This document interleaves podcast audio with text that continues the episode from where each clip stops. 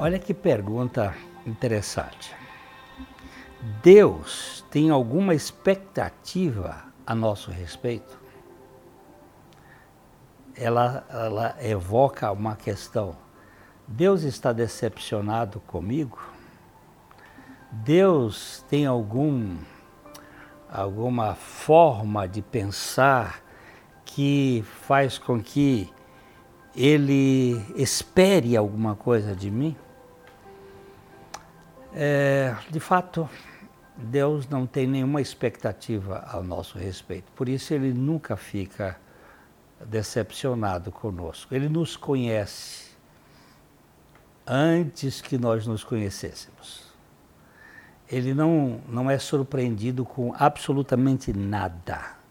Um dos pontos teológicos mais mais, eu vou dizer assim, uma forma bem esquisita, mais grandes, não é nem maior, é das coisas mais difíceis da gente compreender é a onisciência de Deus. Um Deus que sabe todas as coisas e que não tem expectativa e que não tem nenhuma decepção Uh, apesar de saber que ele tem emoções, sentimentos, e a Bíblia mostra muitas vezes, mas nada o surpreende, está fora do seu controle. E uh, a gente precisa saber que o que eu faço, por melhor que seja, não vai aumentar o seu amor para comigo.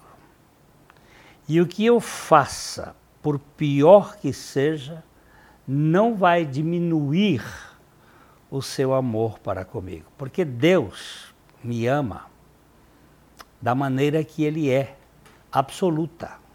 É uma maneira absoluta. Ele ama, uh, não, não sofre qualquer mudança. Há uma expressão do da, da palavra que nele não há mudança nem sombra de variação. Então, é, tem muitas pessoas que acham que ah, agora Deus está tá triste comigo, Deus está alegre comigo. Sim, essa é a nossa compreensão humana. Mas a emoção divina, ela transcende toda esta realidade da nossa compreensão. Deus tem alguma expectativa a meu respeito? Ele está esperando que eu faça alguma coisa quando é Ele, pela Sua infinita graça, que opera em mim tanto o querer como o efetuar.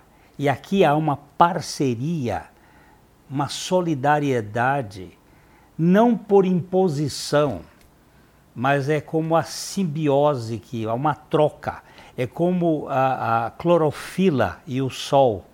Aquilo vai gerando uma relação que ele faz com que isso produza em mim um relacionamento bem descontraído, sem essas neuras que a gente cria sem estas cobranças produzidas pela religião, que é uma espécie de cabresto, de controle, de gerando isso medo nas pessoas.